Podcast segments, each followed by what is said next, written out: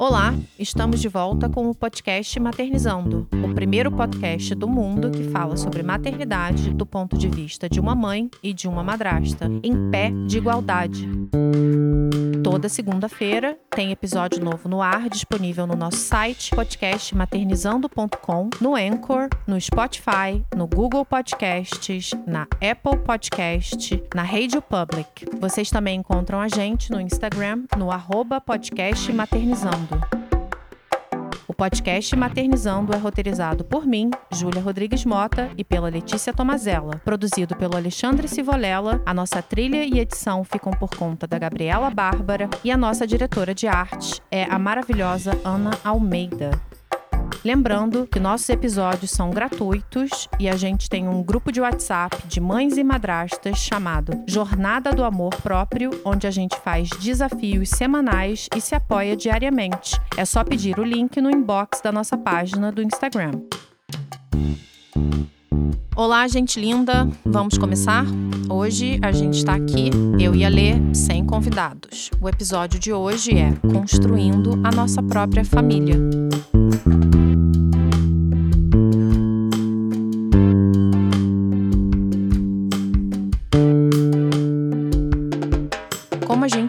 Sim escolher os nossos irmãos e irmãs e como amigos podem se tornar nossas figuras paternas, maternas e uma rede de afeto que é maior que os laços biológicos. Oi, Lê, como você tá? Eu tô com frio. Oi, Ju.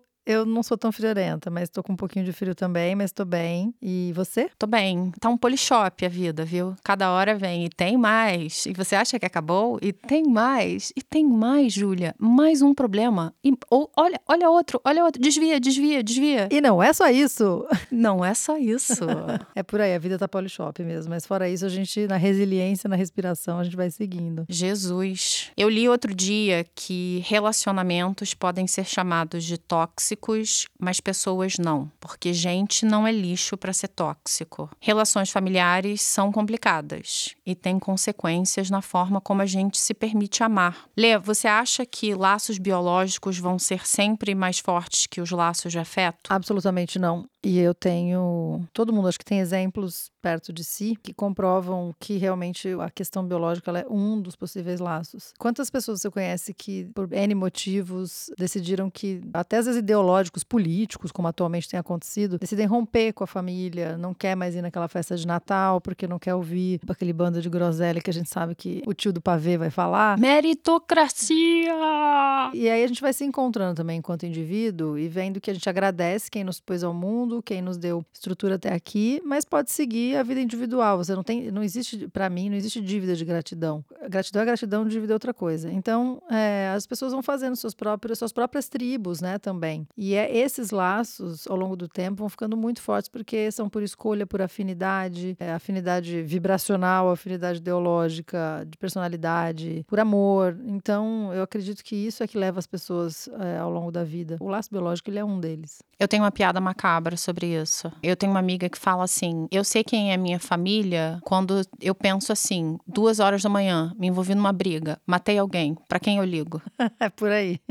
Na emergência, né? Naquelas horas que quem a gente vai recorrer, né? E às vezes nem, nem só isso, assim, pessoas com quem você tem prazer em, em passar horas e quando viu já tá de noite e não percebeu. Quem te faz sentir melhor, uma pessoa melhor e não uma pessoa pior, né? É, tem a analogia do tanque de energia, né? Toda vez que você tem contato humano, você dá do seu tanque de energia. E o ideal é que você se relacione com pessoas que te devolvem desse tanque de energia. Então, hoje eu, você está precisando mais, eu vou colocar da minha energia aqui no seu tanque. E amanhã, quando eu estiver precisando, você vai colocar no meu. Então, é uma troca. A pessoa que só tira a nossa energia é um pouco mais complicado. Ao mesmo tempo, eu acho que as pessoas merecem chances. E a gente tem que se proteger quando um parente mantém comportamentos que fazem mal pra gente e essa pessoa não faz terapia, escolhe não fazer terapia. Tem uma questão de trauma geracional aí, né, Lê? Porque eu escuto muito das pessoas falando que, ah, não, a minha mãe me trata do mesmo jeito que a mãe dela tratava ela. E isso pode ter funcionado há 60, 70 anos atrás e hoje não funcionar mais. Então a gente não precisa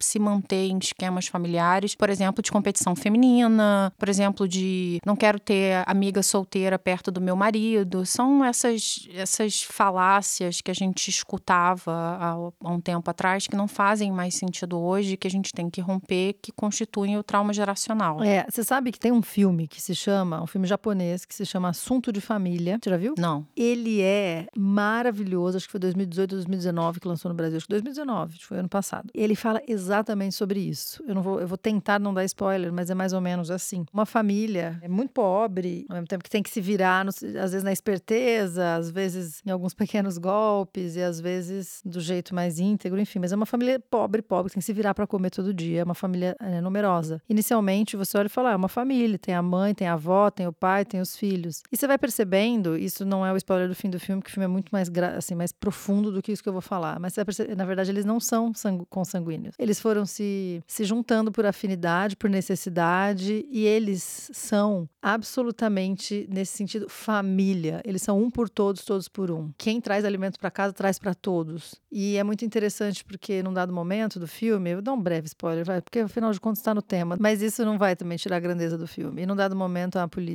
quando chama uma delas lá que seria a mãe de uma menininha e fala e ela quer, eles querem devolver a menininha para a mãe biológica. E a mãe biológica era claramente tinha maus tratos com a menininha. E aí ela diz, a polícia fala que tem que devolver a menininha para a mãe. Daí ela fala: por quê? Porque ela pariu e parir é sinônimo de ser mãe. E ela vai continuando um diálogo a respeito da maternidade, um diálogo breve, mas muito bonito, que eu até anotei na época, que ela questiona exatamente quem é a mãe da menininha. Ela foi mãe da menininha até ali, ela nunca cometeu maus tratos.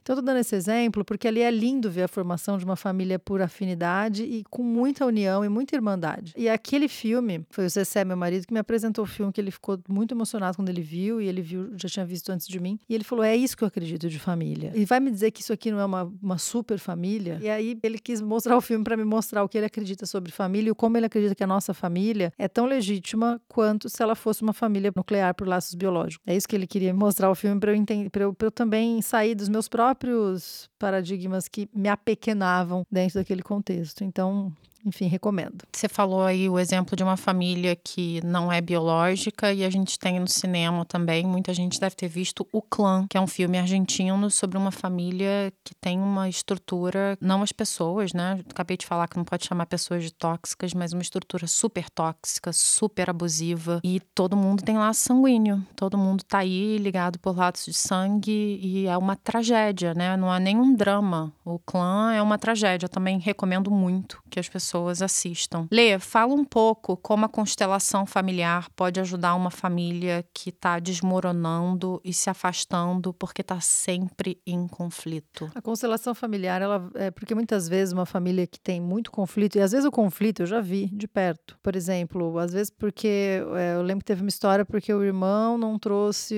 um brinco da viagem que ela pediu, a irmã tinha pedido, eles tiveram uma briga que ficaram mais de uma década sem se falar, por causa de uma coisa meio ridícula ridícula. E cada um tinha os seus motivos, ele porque não trouxe o brinco, ela porque ela ficou magoada, e assim, a ponto da família ter que fazer sempre aniversários separados, dois natais, duas páscoas, porque eles não podiam se olhar. É um pouco bizarro, assim. Então, então o brinco foi só uma desculpa, Exato. né? Já tinha outros problemas. Mas por que a constelação ajuda nisso? Porque ela vai olhar aonde está a raiz disso, porque isso, se é por um motivo tão banal, isso de fato é um padrão. É um padrão que aqueles dois irmãos estão repetindo e nem sabem de quê. Aí descobre-se que o pai e o tio também tinham tido conflitos graves, que o avô era não sei o quê também. E quando você vê, você acha quem foi, por exemplo, os irmãos que criaram de alguma maneira esse paradigma no seio familiar, e isso foi passando, um padrão de geração em geração, o padrão da ruptura ou o padrão do conflito. A constelação busca encontrar a raiz do problema para ir dissolvendo um padrão que vem sendo repetido e às vezes a gente nem sabe. Então ela pode ajudar muito as famílias que têm esse padrão de conflito, às vezes muito forte. Que incrível! E explica como é que é essa consulta de constelação familiar. Que tipo de ferramentas são usadas para causar essas reflexões e fomentar as mudanças necessárias? Constelação familiar, criada pelo Bert Hellinger, que é um alemão que já faleceu e tudo. Ele ficou anos nessa pesquisa, né, de, da constelação. Ela, na verdade, ela abre um campo energético, não é, não é espiritual, não tem nada a ver com incorporação nem com religião. Ela abre um campo energético que a pessoa capacitada vai ler e vai narrando o que, que ela está sentindo, que, que pensamentos vêm, se vem algum sintoma no corpo. E o constelador vai observando cada participante que está narrando lá nesse quebra-cabeça. Um participante representa a mãe, quando é uma coletiva, né? O outro representa o pai, o outro representa o irmão, o outro representa o padrão, e assim vai. E aí a consteladora vai montando esse quebra-cabeça conforme o que cada representante vai narrando o que sente. Às vezes a gente descobre que, sei lá, por exemplo, o bisavô teve um filho fora do casamento que ele nunca reconheceu. E esse cara, esse filho tá lá, ele faz parte do sistema. O que a gente sempre chamou de bastardo, né? Que é um nome tão pesado porque ele já vem num lugar meio pejorativo. Mas o bastardo, vou chamar assim, só para as pessoas entenderem, ele é um excluído que merece ser incluído. E se ele não for incluído, ele atua energeticamente no sistema. Não ele, pessoa, intencionalmente. A vibração de alguém que não está no seu devido lugar, no lugar que é justo. Então a constelação, ela vai por esse caminho aí. E Lê, fala pra gente o que é família para você. Um dia eu ouvi o, não sei se foi o Leandro Carnal ou algum outro filósofo que falou que família é um lugar onde há amor e proteção. Eu gostei dessa definição. Eu sinto que, dentre outros tantos aspectos, amor e o sentimento de amor e o sentimento de proteção é um sentimento que a gente tem quando se sente em família. Você se sente protegido por aquele clã. É chegar em casa. Não é só chegar em casa, casa física. Muitas vezes é chegar em casa no seu lar, no cheirinho das pessoas que moram com você, é saber que ela tá lá, que a pessoa tá lá e que sabe os seus gostos e que vai te abraçar. Essa sensação de amor e proteção, eu acho que é a definição melhor, assim, de, de família. Eu acrescentaria disciplina, porque eu acho que eu me sinto em família, por exemplo, quando eu tô levando esporro do seu marido. Não deixa de ser uma proteção. O que, que ele tem com você? Ele tem muito, ele é muito, é muito seu irmãozão, né? Assim, ele te protege de alguma maneira, ele te protege da maneira dele, dando os esporros dele para é quase como uma filha nesse sentido, né? Porque não deixa de ser proteção. Você educar alguém ou você passar para alguém os valores que você acredita, dar bronca, disciplinar nesse sentido, é uma proteção, é uma prova de amor, porque você está investindo da tua energia que podia estar fazendo outra coisa para ajudar ou para falar com aquela pessoa, você quer protegê-la, você quer que ela aprenda a se proteger, você quer que ela cresça. Eu acho que isso é prova de amor e proteção também. Eu gostei da palavra disciplina. É que eu vejo disciplina dessa forma, incluída nessas duas outras palavras. E é importante, né? Porque ainda mais a gente está impactada aqui porque a gente assistiu um documentário sobre redes sociais que é absolutamente assustador. O dilema das redes. Fala muito sobre como a gente se fecha nessa tela e fica lá desesperado esperado por like, por curtida, por compartilhamento, por gente marcando a gente em foto, em post, e isso passa a ser uma forma de validação mais importante do que você sentar numa mesa para jantar com as pessoas e para conversar sobre o seu dia e para você ter a oportunidade de você virar e falar assim: "Fulano, esse comportamento não é legal, você precisa rever isso, você não pode falar desse jeito". E aí você aprende alguma coisa nesses momentos com esse tipo de interação humana. O que acaba acontecendo nessas bolhas de redes social é que a gente acaba se fechando só com gente que concorda com a gente. Porque eu, sinceramente, não quero, ainda mais num momento como esse. Quando eu vejo alguém, eu não diria que eu sou de esquerda, mas eu diria que eu estou à esquerda mais do que alguns amigos meus que estão mais à direita. Eu chego a ficar com dor de cabeça quando eu vejo que algum amigo meu de direita comentou num post meu. Porque eu sei que eu não vou convencer ele e ele não vai me convencer de nada. Então vai ser um conflito absolutamente vazio que vai acontecer. Mas eu tô me fechando numa bolha de pessoas que concordam comigo e que compartilham dos meus pontos de vista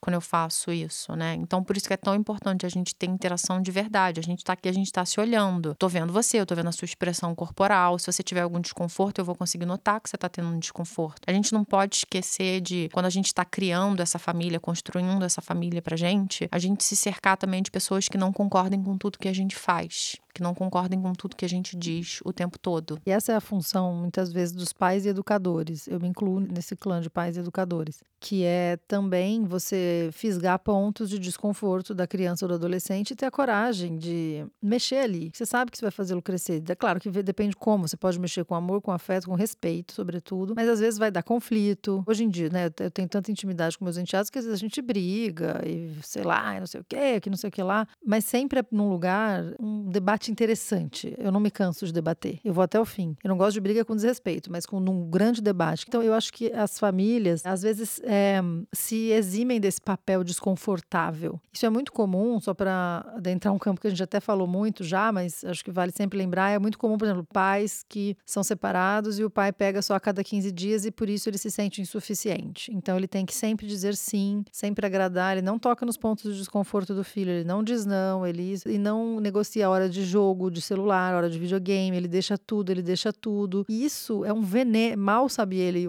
no futuro, tanto que isso é venenoso. Falta de limite é uma forma de abuso, né? É, e é uma forma, para mim, é, de abuso e, portanto, de um grande desamor, sabe? É desamor. Não é amoroso você deixar fazer tudo. E é comum, infelizmente, né, nesse tipo de situação, que a pessoa tenta fazer umas compensações. E eu acho que é hora de as pessoas. É, eu lembro que uma amiga minha aqui é mãe e madrasta. Quando ela começou a namorar, ela já era mãe, começou a namorar o atual marido dela. Na época ela era namorada dele, ele tem uma filha. E aí ele dava, sim, todos os brinquedos carérrimos, ela dava chilique no shopping, sabe? Umas coisas assim. E ela virou e falou assim: escuta, você quer ser um pai de fim de semana ou você quer ser um pai de verdade? Porque é, é, esse tipo de referência que está passando para ela, que tipo de cidadã quer que ela se torne. E ele mudou, ele ouviu e ele mudou completamente como pai depois disso. Então acho que a qualidade de presença é muito importante a gente analisar. Você citou o dilema das redes, documentário da Netflix, eu, eu recomendo que as pessoas vejam, porque é realmente muito, muito forte. E eu sinto que as famílias, as pessoas estão deixando muito de dialogar, de se olhar no olho, igual a gente está fazendo aqui, é, na hora da refeição, ou não só na hora da refeição, em outros momentos, tá cada um para um lado, cada um no seu, ou no seu aparelho de TV vendo o seu próprio programa. Antigamente as famílias se reuniam em volta da TV um pouco também. É, hoje cada um vê seu próprio programa, cada um gosta das suas coisas, tem o seu celular e fica um mundo muito fragmentado. É, e lembrando que a gente está em setembro, setembro amarelo, que é um mês de prevenção de suicídio, de depressão, e os números são assustadores de como aumentou nos últimos 10 anos os casos de depressão em crianças entre 10 e 14 anos e de suicídio entre crianças de 10 e 14 anos. As meninas adolescentes, agora muito novas, estão querendo fazer cirurgia plástica para ficarem parecidas com os filtros do celular, das redes sociais. Então tá criando na cabeça delas uma ideia de que elas só ficam bonitas se ela tiver com cílio falso, ela só fica bonita se a pele estiver absolutamente perfeita e brilhante, ela só fica bonita se o nariz dela estiver afinado. Pode estar parecendo uma coisa pequena, sabe? Ah, imagina, eu vou dizer para minha filha que ela não precisa ficar parecida com filtro. Não é tão simples assim, sabe? Tipo, as conexões neurais de uma criança de 10 anos de idade não têm a mesma maturidade que a sua mãe de 40 e poucos anos. Então é muito legal esse documentário, recomendo, tá no Netflix, assiste, faz uma reflexão. Eu estou considerando sair do Facebook por causa desse documentário, que eu acho que é a rede mais negativa de todas. Eu fico meio deprimida depois que eu passo, tipo, 10 minutos no Facebook, porque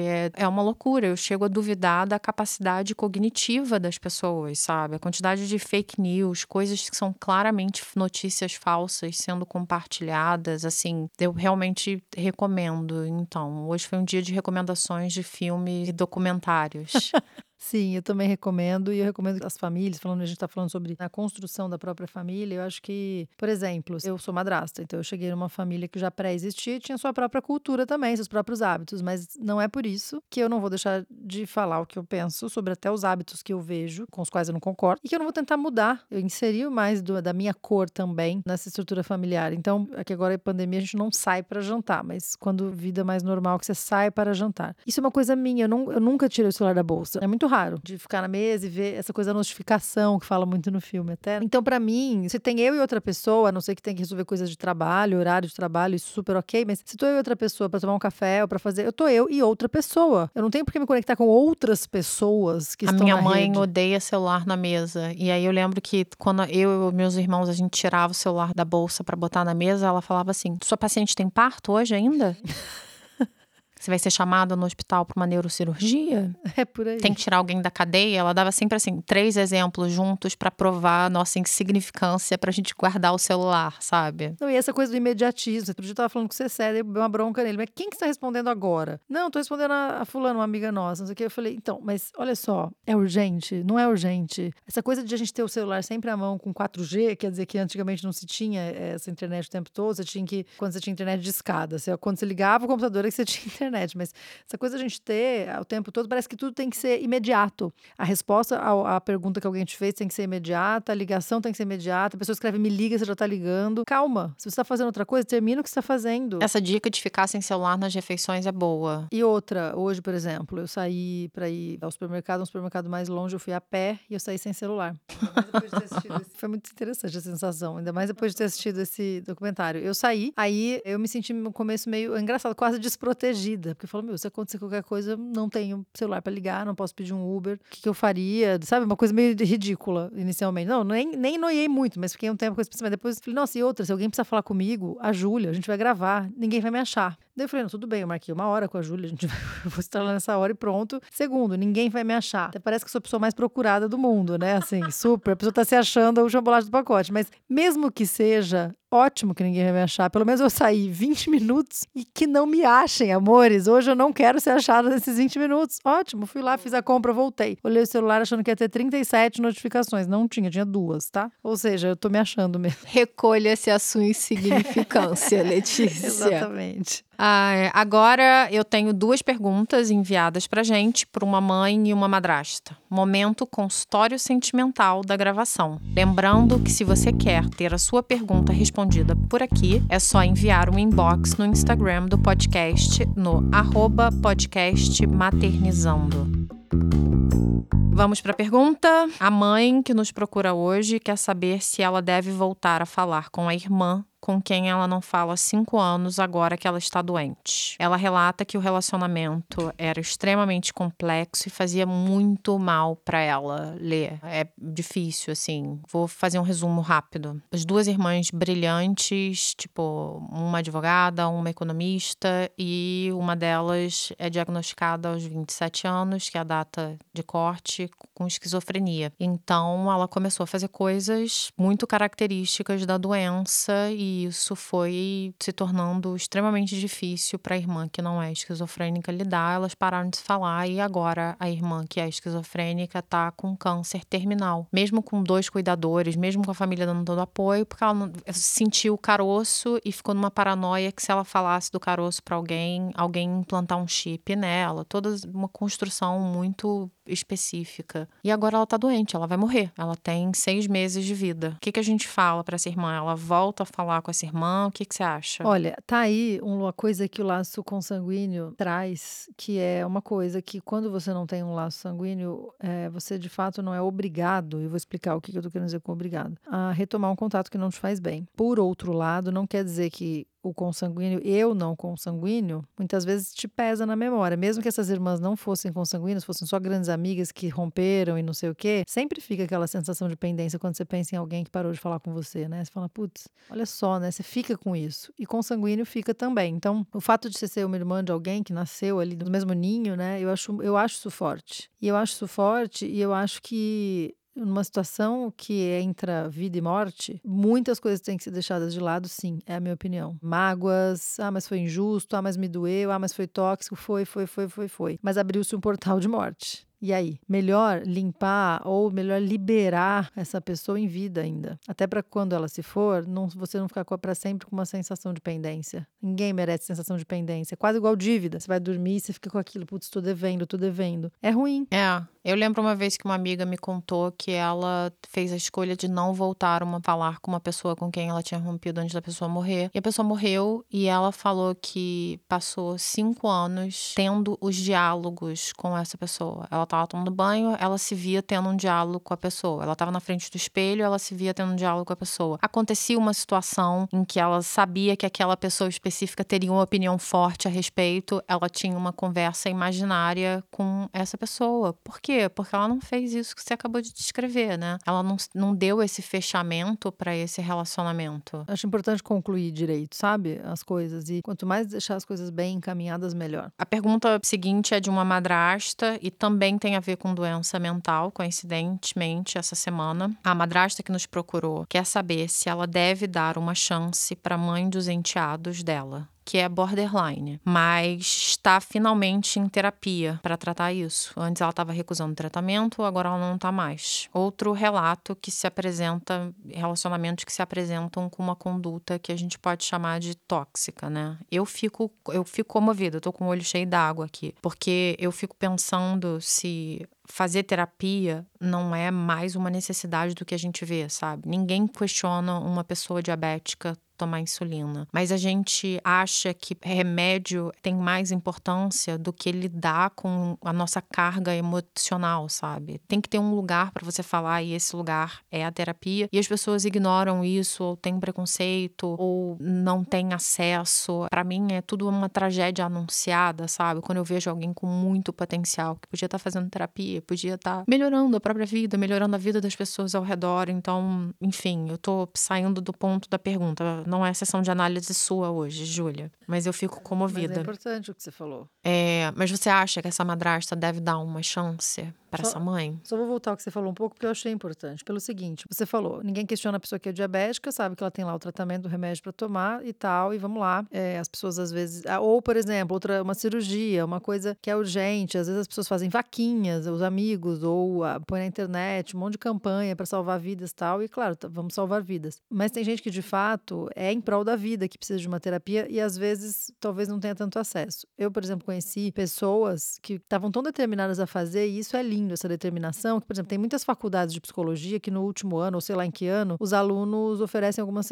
é, sessões gratuitas. Eles têm lá um. Eles têm que fazer isso. Era comum ter isso. E acho que ainda tem, tem né? Tem, tem CAPES. A gente tem uma lista que tem centros de terapia gratuito em vários lugares diferentes do Brasil. Então, se você está escutando esse episódio e tiver interessado, manda um inbox pra gente, que a gente manda essa lista para você e a gente tenta te ajudar a encontrar um terapeuta ou uma terapeuta na sua cidade. Então é importante a pessoa entender que isso é também pela vida, é também uma questão de tratamento de saúde, como qualquer outro. É, com relação a essa madrasta, eu sempre, é como você disse, eu, eu sempre acho que as pessoas merecem uma segunda ou uma terceira chance. Claro que o que eu também aprendi na vida é que às vezes eu, por exemplo, já dei chances ad infinitum e chega uma hora que eu entendi que eu não estava dando chance para mim mesma. Para dizer sim a alguém, eu dizia não a mim. Claro que você tem um limite, portanto, aprendi a ter limite. Aprendi que às vezes eu tenho que dizer não e falar, putz, acabou, acabou minha gasolina, não, não quero mais essa relação. Mas em alguns casos ainda sobrou um pouquinho de combustível e pode ser legal tentar. Eu acho que, que ainda mais se ela está fazendo terapia e tal, eu acho que, que merece uma segunda chance, porque talvez ela mesma se reveja em terapia. Ela tem que ter o direito ao arrependimento. Acho que todo mundo tem que ter o direito ao arrependimento. Sei lá o que ela fez, tô dizendo, vai que ela fez lá ações bem tóxica, sei lá o que ela fez, tô dando esse exemplo. Eu acho que sim, eu, eu, sempre acho que as pessoas merecem uma segunda chance, mas eu sugiro que essa madrasta também analise o próprio limite. Se ela não chegou ao limite, ótimo, vamos tentar. Mas se ela sente que se, se sente cansada e tem medo de se sentir sugada, sabe quando você tem medo de falar, putz, vai que, e aí eu sei que eu vou tomar um tombo de 20 andares? Então, cuidado, vai devagar. Eu aprendi que é, a gente pode sim dar chances às pessoas tal, mas também aprendi que eu já não vou mais com tanta expectativa nessas relações, principalmente essas relações mãe-madrasta madrasta, eu vejo que não vai com muita expectativa, porque pode não, pode não dar em nada. Então, eu prefiro ir passinho por passinho, sabe? Sem grandes expectativas. Ai, agora vamos ser muito amigas. Não, acho que não, não vou mais assim. Eu, eu, vou... eu, tenho uma sugestão também, se isso for possível, que é a madrasta perguntar para essa mãe e falar assim: tá, mas eu quero ir na sua terapeuta.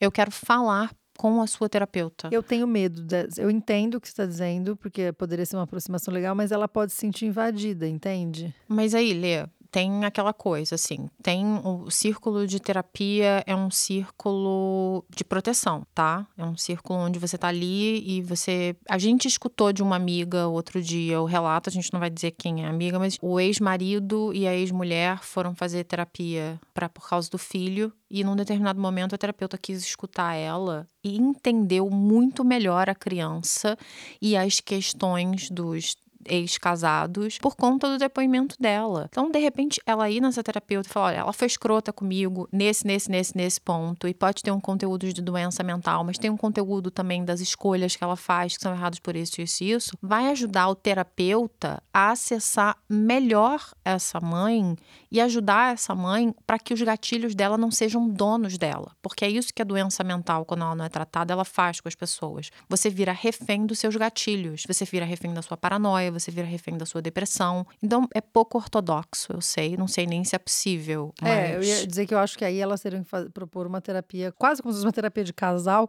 mas uma terapia da mãe da Poderia ser, acho que terapeuta de família, porque aí não é a terapeuta de uma delas, porque a terapia Entendi, também é sentido. um campo de muita privacidade. É verdade. E você trazer um pontos de vista. Essa terapeuta vai olhar e falar: bom, o terapeuta vai ouvindo as narrativas e conhece mais da pessoa que está dizendo do que sobre quem ela fala. Então, eu acho que ou procura uma terapia familiar, se é o caso, ou de fato, espera os resultados dessa terapia, porque também um bom terapeuta vai saber diagnosticar pela narrativa se a pessoa é borderline e tudo mais. Mas eu acho que vale uma segunda chance, sim. Eu, eu você sabe, né? A gente está aqui por isso. Eu acho que a luta para que aumente o número de mães e madrastas que se dão bem. A gente não está lutando para que sejam melhores amigas, quem sabe um dia, mas não é essa a luta. A luta é para que haja respeito e a consciência de uma parceria, que não deixa de ser uma parceria. Você não precisa ficar telefonando todo dia para falar ó, como somos parceiras, mas não deixa de ser uma parceria se você tem respeito e reconhecimento pela outra. Então, eu sempre acho que vale, é, é uma relação que vale insistir, não só pela família, pela criança, mas também é uma vitória social. Uma vitória social. Quando duas mulheres param de competir, é uma vitória. Uma grande vitória sociopolítica. É, Mulheres Unidas são uma potência. Bacana. Eu realmente espero, novamente, estamos em setembro, não dá para lembrar só de suicídio e depressão em setembro, mas eu queria lembrar, setembro amarelo, se você tá achando que você tá deprimida, se você tá achando que você tá perigosamente deprimida, procura ajuda, procura ajuda e procura ajuda. Sempre, tá? E vocês podem contar com a gente. Não deixa você estar tá na beira do precipício para buscar ajuda, não. Porque quando a gente está lá na beira do precipício, parece que a única solução é o precipício. Então não se permite chegar nesse lugar, não. E é engraçado porque eh, a gente recebe muitas narrativas, tanto de mães quanto de madrastas, mas é fato que socialmente, ainda quando uma mãe precisa de ajuda, inclusive tem esse lugar do sacrifício de, da mãe Maria, né? Nessa coisa mais cristã, é mais fácil ter gente se mobilizando até para ter compaixão dela e para dizer, olha, coitada, vamos lá, não sei o que, ela é uma mãe, ela é guerreira. Esse papo de, de guerreira me irrita também, porque na verdade ela é sobrecarregada, ela não é guerreira, ela tá penando, sacou? Mas vamos lá. Agora, ninguém fala, puta que madrasta guerreira. é até engraçado, é madrasta guerreira. Madrasta guerreira, a pessoa imagina uma madrasta que quer guerra.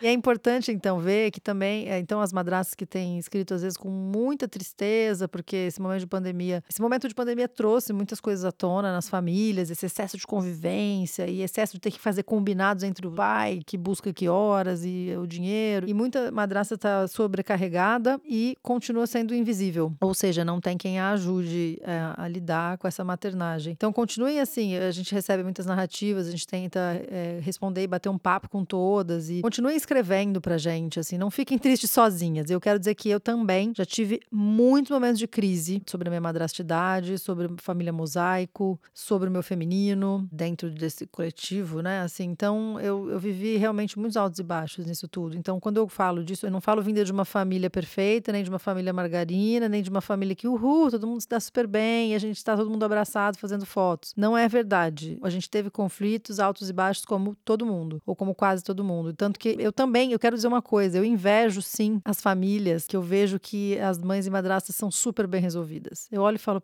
Putz, eu falo pra cara, putz, que, que inveja. Porque lá em casa, hoje, temos uma relação de respeito, mas foi uma construção árdua. Então, assim, outro dia, uma mãe, que é amiga minha, eu também sou amiga da madrasta, da filha dela. A mãe, no dia da madrasta, fez um post com a foto da madrasta da filha, falando: hoje é dia da madrasta, essa aqui é a melhor. É obrigada pelo que você faz pela nossa filha, blá blá, blá que ela é nossa mesmo, nossa filha. Achei tão bonito. É uma luz no fim do túnel. Então, assim, eu não estou lá. Então, eu sei o que é algumas dores relativas aos conflitos. Então, pode escrevam pra gente. Se você tiver com conflito nesse momento de quarentena ou vivendo questões, angústias, escrevam, não fiquem sós, não precisem ficar deprimidas sozinhas. Vamos, vamos trocar luzes e trocar sombras também, que faz, fazem parte da vida. E chegamos ao final de mais um episódio do Maternizando, um podcast sobre maternidade do ponto de vista de uma mãe e de uma madrasta em pé de igualdade. Eu queria mandar um beijo especial para minha amiga Stacey Abrams, que se tornou minha irmã, minha mãe, e para Dilma, outra mãe postiça que a vida me deu. Vocês são a família que eu escolhi para mim. E agradecer você, Lê, por me deixar ser a tia babona dos seus enteados e sua irmãzinha. Muito obrigada. Lembrando que você encontra a gente no Instagram, no arroba podcast maternizando. Não esqueçam de maratonar os episódios no seu agregador de podcasts favorito. Eu quero concluir ainda com mais uma falinha. Outro dia eu falei para Júlia, quero falar isso em público que eu não tenho irmãos, né? Sou filha única. Então isso, essa parceria incondicional sempre me fez falta. E eu quero agradecer a Júlia por ser a irmã que a vida me deu. E eu fiquei pensando outro dia, essa é a bênção do ser humano, sabe? Você pode escolher quais são, qual é a sua tribo, quais são seus nichos, quais são os seus. Você vem de uma família, agradece, mas pode escolher novos membros para essa família e ser tão incondicional quanto qualquer outro laço forte. É, já que a gente falou, de, fez um episódio todo voltado à família, à construção de uma nova família, quero também dizer às madrastas que a sua família que está construindo, que muitas vezes talvez você não queira ter ou não tem ainda filhos próprios no sentido de biológicos, mas tem seus enteados, é, tem marido e tem cunhado e tem todo mundo. Essa família, por muito tempo eu senti que era uma família emprestada para mim, sabe? Por muito tempo eu senti, falei, é estranho, parece que é uma família que me emprestaram. Porque tá no nosso imaginário que família, que é da gente mesmo, ela tem que ser consanguínea e tem que ser os meus filhos. E até o dia que eu entendi que essa família não é uma família emprestada, ela é minha. E eu entendi isso quando eu vi as pessoas, os cidadãos que os meus enteados têm se tornado. Eu vejo muito de mim ali. Não vejo só da mãe deles, não vejo só do pai deles, eu vejo muito de mim. A convivência, as referências que eu passo, o que eu pude ensinar e posso ensinar. Então, é fato é que eles não seriam os mesmos se eu não existisse. Seriam outros. Portanto, eu também fundei, eu também pari essas pessoas desde que eu cheguei. Portanto, não é uma família emprestada, essa família é minha também. Então, para as madrastas que nos escutam, quero dizer, essa família é sua, legítima, sim. E para as mães que nos escutam e que talvez tenham filhos que tenham madrastas ou padrastos, você tem um companheiro às vezes, ou você tem uma companheira que é madrasta da sua filha, enfim, independente de você é casada com mulher ou com homem, você tem ali uma companhia que vira referência para seu filho. Assim, respeitem o lugar dessa pessoa. Ela é da família, sim. E essa é a sua nova família, tão forte quanto se fosse totalmente nuclear, sabe? Então, assim, o o seu companheiro, por exemplo, que é o padrasto do seu filho, ele é uma nova, importantíssima referência para o seu filho. Deixa o seu companheiro entrar. Não faz com que ele fique sempre na coadjuvância. Deixa ele paternar também. Vai ser tão importante isso para a criança. Isso não vai tirar o lugar do pai. Isso só vai acrescentar. Então, enfim, as novas, as no... falando em formação de família, essa é a nossa família, sim. É, se aposta do seu lugar para isso te dar cada vez mais paz e pertencimento, porque é muito bom ter pertencimento. Eu labutei e ainda labuto um tanto para sentir 100% isso isso na vida. Por isso que eu tô falando disso aqui. É isso. Chegamos ao fim de mais um episódio. Agora sim chegamos ao fim.